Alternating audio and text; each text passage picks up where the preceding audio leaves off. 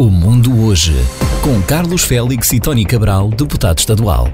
Todos os programas estão disponíveis para ouvir em wjfd.com. Este programa está disponível em Apple Podcast e Google Podcast. Muito bom dia e bem-vindo ao programa desta quarta-feira. Como é habitual, todas as semanas a esta hora e durante alguns minutos, junta-se a nós o deputado no estado de Massachusetts, António Cabral, que ehm, naturalmente connosco também aborda alguns assuntos. Falamos de quase tudo neste programa. Hoje não será exceção, naturalmente também o discurso da União do Presidente dos Estados Unidos de ontem à noite. Claro, o balão que muito deu que falar nos últimos dias. Também o que deu muito que falar e ainda continua são os preços elevadíssimos das passagens entre Boston e os Açores por parte da SATA.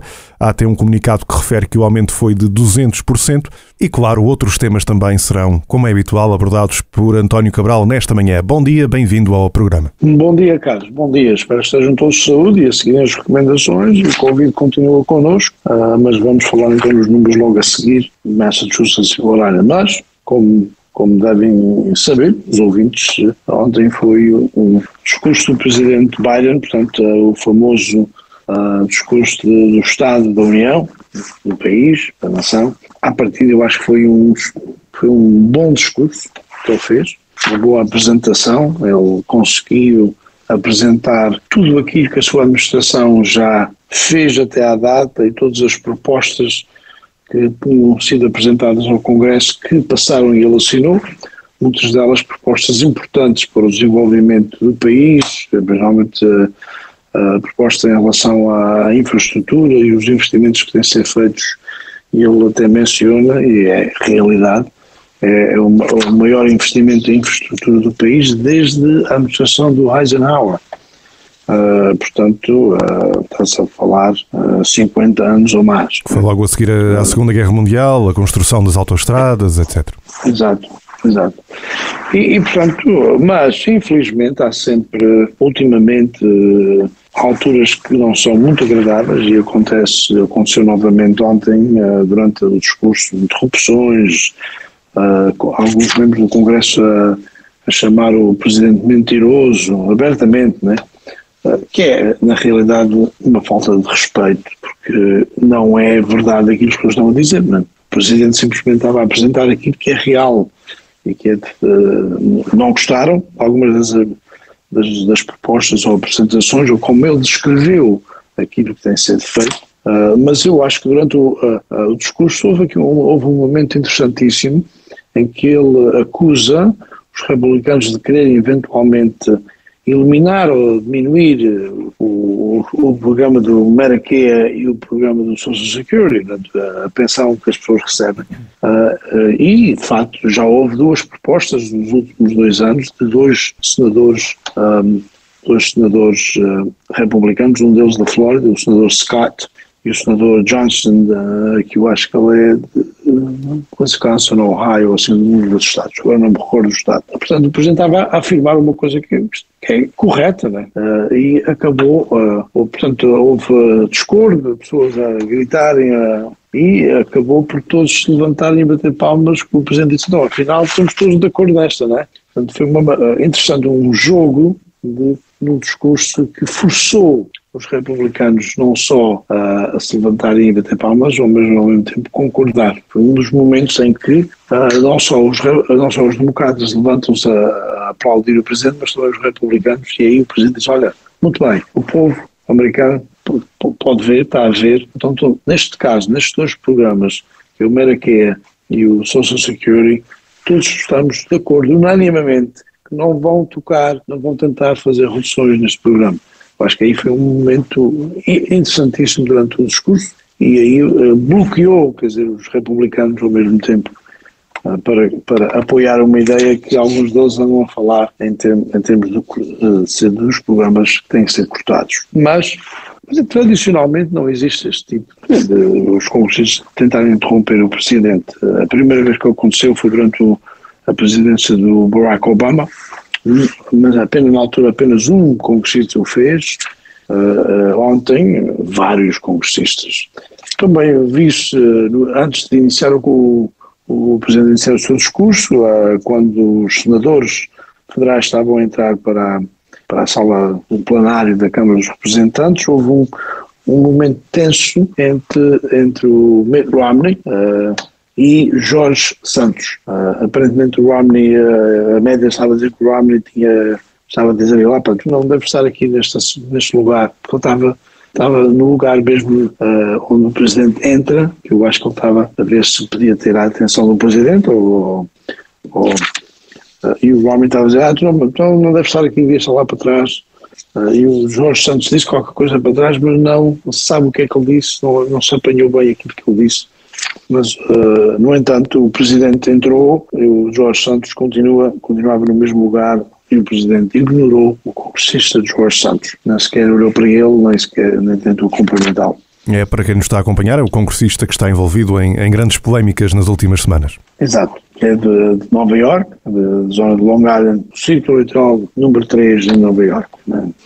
Mas, no entanto, uh, uh, eu acho que foi um discurso, um bom discurso, e, e esta manhã, nas notícias uh, da manhã, acho que aqui que eu estou a dizer está para, bem, confirmado por outros, por outros, por outros não, é? não sou eu a dizer que foi um bom, bom discurso. De forma assim muito geral, o Presidente disse que pretende apoiar a Ucrânia pelo tempo que for eh, necessário, falou na firmeza com a China, já lá vamos também falar na questão do balão, falou na questão de investir em, em tecnologias mais avançadas, falou nos produtos eh, Made in America, por exemplo, na colaboração com os republicanos, nas, naquilo que afirmou como as suas conquistas económicas e também falou naqueles temas que dividem os americanos, falou na questão das armas, enfim.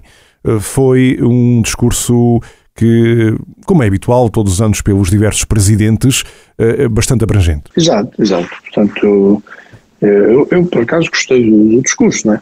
Foi um discurso longo, uh, foi mais do que uma hora, uh, mas, no entanto, uh, também as interrupções durante o discurso fez com que o discurso fosse mais, fosse mais longo. ontem, como sabem, durante, quando o Presidente faz o, Estado da União, né, o discurso do Estado da União, um, um membro do gabinete geralmente não participa na Câmara do, dos Representantes, não está presente. Exato, exato. Em caso que haja qualquer. Por questões de segurança, não é? Uhum. Questões de segurança. E ontem foi o Mário Walsh, portanto, o secretário de Trabalho, uh, que é o antigo mayor de Boston. Uh, ele é que ficou fora, assim dizemos, fora da, de toda aquela cerimónia noutro sítio, em caso que houvesse qualquer problema, ele seria a pessoa encarregada do governo dos Estados Unidos. Acho que é interessantíssimo, é importante, uh, mostra a importância de, de, do Mário Walsh e também de, do, do, secretariado que ele desfia. Mas, ao mesmo tempo, o Mário Walsh uh, provavelmente que vai sair do gabinete do Presidente. Uh, eu acho que ele tem uma proposta para, para um trabalho diferente. Ele provavelmente vai ser nomeado o diretor executivo da, da, o, portanto, da Associação de Jogadores de, de Hockey no país, chama-se NHL, portanto, National uh, Hockey League, uh, que é o nome oficial da, da, portanto, da, da Associação de Jogadores. Está-se a falar uh, na possibilidade de ele ser o próximo diretor executivo, se isso acontecer, vai abandonar gabinete uh, do, do, Joe Biden. Também se fala que uma das razões é que ele esperava ser nomeado uh, Chief of Staff do Presidente, porque, como sabem, o atual Chief of Staff do Presidente vai sair também do gabinete e ele não foi escolhido. Ele pensava que ia ser escolhido e não foi, já escolheram outro, outro, outra pessoa para ser o Chief. E, portanto, isto também dá uma oportunidade e uma desculpa Uh, o trabalho, se ele for nomeado uh, como o diretor, o diretor executivo, o trabalho paga um salário de 3 milhões de dólares anualmente. Ele atualmente, a posição de secretário de Trabalho ganha 259 mil dólares. É uma diferença eu grande. Acho, eu acho que é uma diferença, uma diferença grande. eu acho que a decisão é fácil, talvez, uh, de o fazer. Então, em termos de economia, está-se a ver não só o Federal Reserve Bank continua a aumentar uh, o, o juro, mas está-se a ver certas companhias a, dar, a, a despedir uh, empregados. por exemplo, uma que vemos durante a pandemia, talvez uma das companhias com mais sucesso, uh, o Zoom, né? como sabem, quando se faz aquelas reuniões via internet, Principalmente são as, as, empresas eh, tecnológicas que estão a fazer grandes despedimentos, como o Tony está a referir. Exato. Muitas delas, por causa da pandemia, tiveram que contratar muita gente porque as pessoas estavam muito viradas e uh, dependiam muito da utilização da internet. Isso agora já não se está a ver muito, não é? Sim, está a diminuir essa, essa, dependência de, comunicar via internet. Portanto, a companhia, o Zoom, anunciou que vai, portanto, eliminar, é uma maneira mais fácil de dizer que vai despedir, eliminar 1.300 postos de trabalho. E depois temos a Google, ah, temos o Facebook, temos a Amazon, exato. temos a Microsoft, todas elas vão despedir milhares e milhares de pessoas e vão gastar também muitos bilhões de dólares em indemnizações para poderem despedir essas pessoas. Exato. Mas vai além dessas companhias de. Grandes, a, própria, a própria Boeing, a companhia Boeing que faz os aviões, né? também anunciou que vai uh, despedir cerca de 2 mil eh, funcionários. Portanto, há aqui, aqui uma, uma o próprio um, o próprio chairman do Federal Reserve Bank, eh, portanto, o Sr. Powell, uh, está preocupado com esta com esta uh, com, este, com, esta, com esta onda de despedimentos. Mas, mas Exato, é, é, curioso que vemos vemos estes anúncios de despedimentos de o Facebook despede 10 mil pessoas, a Amazon despede 12 mil pessoas e por aí fora mas a taxa de desemprego eh, neste momento está na mais baixa desde 1969. Portanto, ainda não afetou, Exato. digamos, uh, o desemprego nos Estados Unidos. Não, não, não, não, não afetou uh, em geral, claro. Mas há vários setores da economia que, está, estão a. Estão piores do que outros, não é? Estão piores ser mais afetados. E aqui, e aqui há uma preocupação, porque ele acha, o Sr. Paulo acha que isto não é um bom sinal para a economia e, portanto, uh, provavelmente vai fazer com que o aumento de juros continue uh, na, próxima reunião do Federal Reserve Bank. E eu acho que toda a gente estava a par do balão, é? do balão da China. Vamos uma semana a falar no balão. Não é? Vamos olha, finalmente foi posto abaixo, não é? Uh, e vamos ver o que é que o balão tinha, né? eu acho que foi, foi recuperado, a, a Marinha uh, os Estados Unidos conseguiram recuperar o balão, um, ali nas águas de Carolina, das Carolinas, na South Carolina, e, e, vamos ver o que é. No entanto, já se fala, já se fala oh, que isto não é o primeiro balão que, que foi. Uh, Ou que sobrevoou os Estados Unidos. Exato, já se fala num balão que sobrevoou cerca de ali na zona do Texas e também na zona da Flórida durante a administração do Sr. Donald Trump e nunca veio a público, quer dizer, uh, nunca soube necessariamente que isso aconteceu. Mas uh, isto vem criar uma tensão tremenda entre os Estados Unidos e a China. Uh, como sabem, a China e os Estados Unidos estão a competir não só em termos de economia, mas em termos militares, especialmente no Pacífico. E temos que acompanhar. Eu espero que haja o próprio secretário de Estado, portanto, o ministro de Negócios Estrangeiros dos Estados Unidos, uh, à partida cancelou a sua viagem à China, que ia fazer, e portanto não, não, sabemos quando é que vai, essa viagem vai acontecer, mas no entanto foi uma, uma maneira de protestar essa iniciativa do balão da China uh, sobrevoar o território americano, que é uma violação, claro, uh, do território americano. Eu julgo que toda a gente sabe o que é que se passou, mas já agora fica um resumo muito pequenino para os mais distraídos. Portanto, foi detectado um balão a sobrevoar a uma enorme altitude uh, os Estados Unidos, um balão que a China no início disse desconhecer, não era seu, depois afirmou que afinal era para estudos meteorológicos, portanto, para estudar uh, o estado do tempo, digamos, desta maneira mais simples, mas que se tinha desviado da rota. Entretanto, os Estados Unidos afirmaram sempre que o balão tinha como objetivo espiar, portanto, era um balão espião eh, e que sobrevoou várias áreas militares, inclusive zonas onde estavam armas nucleares dos Estados Unidos, e que, eh, entretanto, depois soube-se, esperou para abater esse balão quando o balão estivesse a sobrevoar as águas do Atlântico, porque se destruísse o balão enquanto sobrevoasse terra, podia causar alguns eh, danos, quer em pessoas, quer em bens e então esperou-se que sobrevoasse o Atlântico. Quando o balão chegou ao Oceano Atlântico, foi então abatido e os destroços recolhidos pelos militares dos Estados Unidos para ser analisado e depois as conclusões serão divulgadas. Um, um resumo muito curto uh, e rápido sobre mais ou menos aquilo que se passou com este balão nos últimos dias aqui nos Estados Unidos. Exato. Bem, uh, em termos da, da, comunidade, as danças do Carnaval voltam este ano. Mas menos, uh, menos, não é? Menos, menos que nos anos anteriores. Está-se a falar apenas em cinco danças, uh, costuma ser muito mais, costuma ser, uh, não me recordo do número antes da pandemia, mas era talvez o dobro ou mais do número de danças. Mas, no entanto, é um início.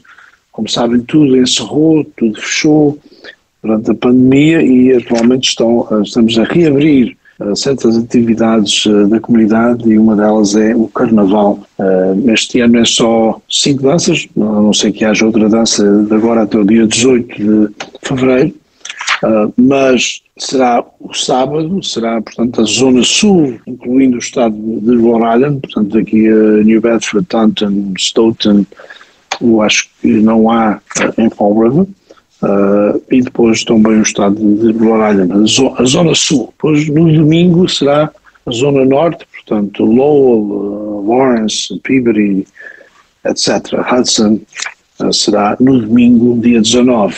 Portanto, para aqueles que gostam de de participar ou de ver as danças estão cá de volta, portanto escolham o salão que gostariam de ver e participem. Também é importante participarem, a comunidade é importante participar porque é uma maneira também de incentivar uh, mais danças no futuro e de apoiar as atuais danças e, e também apoiar as organizações uh, pelos americanas que têm os seus salões abertos para o carnaval. Portanto, não esqueçam, participem, deem, deem, uh, façam que uh, as danças reconheçam de facto a comunidade está novamente a apoiar e será bom para o futuro, portanto, do Carnaval aqui na nossa região. Tony, já que estamos a falar em assuntos da comunidade, esta semana tem sido marcada também por uma polémica, uma grande polémica que hum, não só foi referida aqui nos Estados Unidos por vários órgãos de comunicação social, mas também em Portugal, sobretudo nos Açores, foi dado eco à indignação de muitas pessoas por causa do aumento das passagens aéreas entre Boston e os Açores por parte da SATA. Eh, temos mesmo o comunicado eh, do Conselho das Comunidades Portuguesas que refere que os preços dos bilhetes de avião entre Boston e os Açores no pico do verão tiveram um aumento de 200%. Estamos a falar em valores muito altos. Eh, obviamente não é todos os dias que são praticados preços desses, eh, depende do dia da semana, mas realmente há vezes que há preços muito altos. Dou o exemplo de uma família de quatro pessoas que queira ir aos Açores no mês de agosto, poderá pagar valores acima dos 10 mil dólares por essas eh, passagens, por exemplo. E estamos a falar na eh, tarifa mais barata, não é, não é na executiva. A situação está a causar alguma indignação. Vemos que a SATA diz que não, as coisas não são bem assim.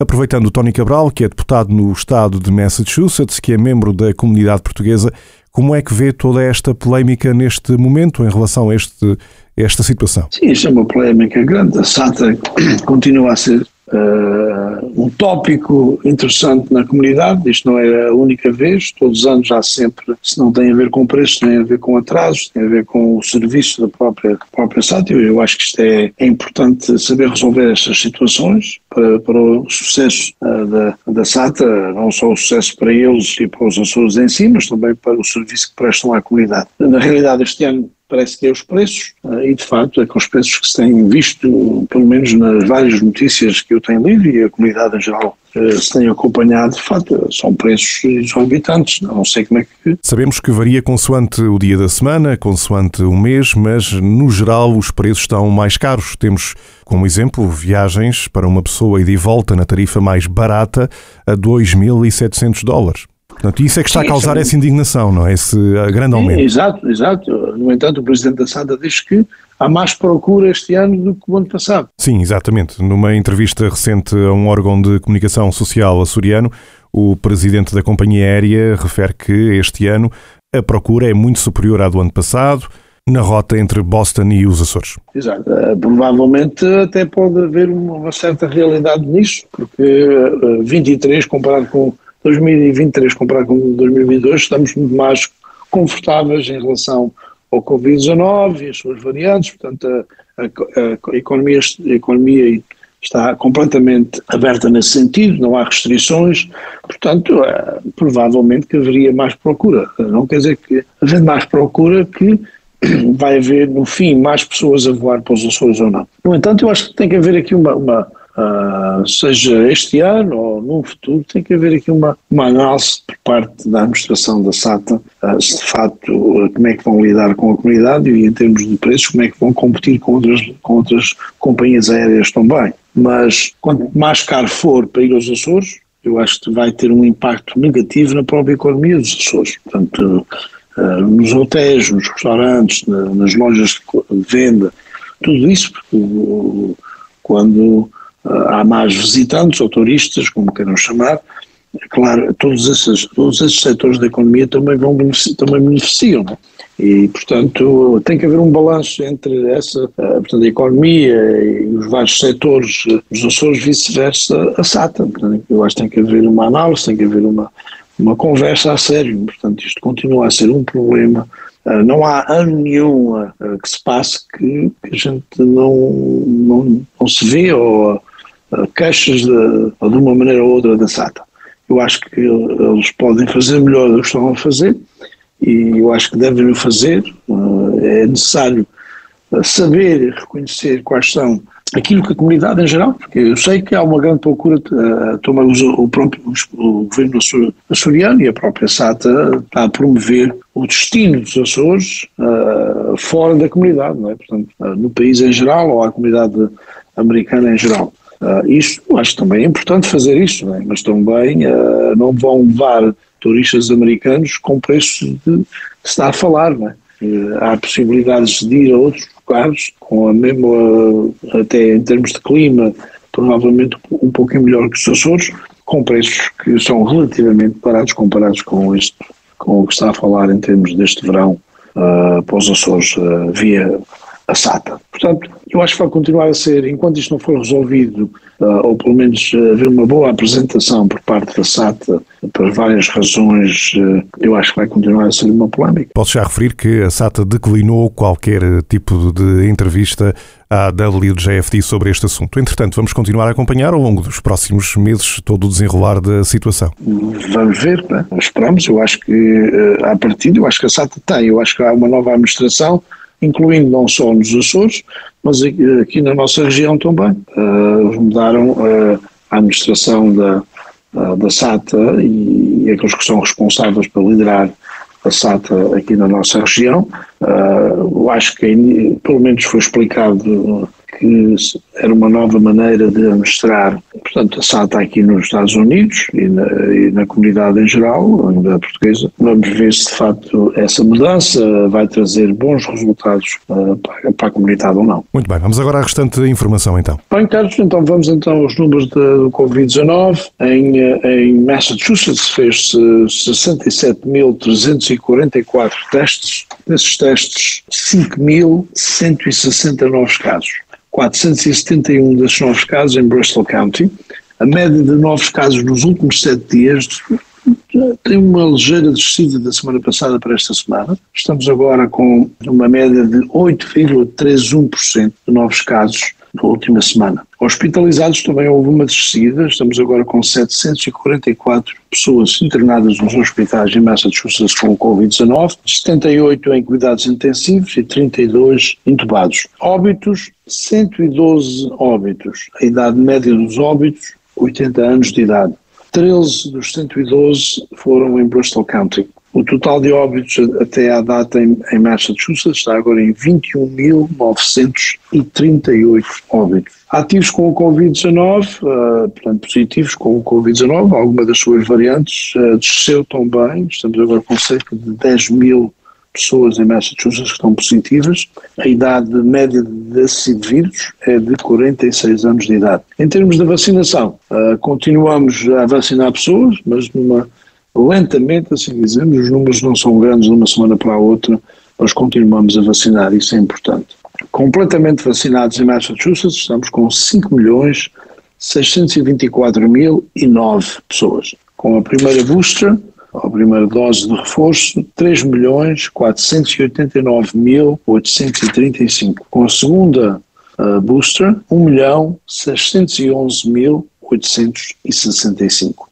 Em Rhode fez-se 13.402 testes, desses testes 1.378 novos casos. Uh, é também uma, uma, uma, pequena descida da semana passada, a média dos últimos sete dias é 130 uh, indivíduos, vice-versa, 100 mil habitantes. O número de pessoas hospitalizadas, 125, 5 em cuidados intensivos, 7 em ventilador. O total de óbitos esta semana, 12 óbitos esta semana, o total até à data 3.833 óbitos em Rhode A vacinação, completamente vacinados, 928.263 em porcentagem da população, é, representa, este número representa 87,6% da população do estado de Rhode Uh, a booster, uh, que é uma booster específica que estão a, a apresentar a informação, uh, está agora com 255.048 pessoas, representa 24,1% da população. E assim chegamos então ao fim do programa, marcamos encontro para a próxima quarta-feira. Exatamente. Voltamos na próxima quarta-feira, para, para todos um, um bom fim de semana. Ah, e não se esqueçam de marcar o calendário do Carnaval. Dia 18 aqui na nossa região, no Norte, dia 19. Portanto, sábado aqui e no domingo no Norte. Obrigado, bom dia e saúde para todos. Bom dia e até quarta. Até quarta. O Mundo Hoje, com Carlos Félix e Tony Cabral, deputado estadual. Todos os programas estão disponíveis para ouvir em wjfd.com. Este programa está disponível em Apple Podcast e Google Podcast.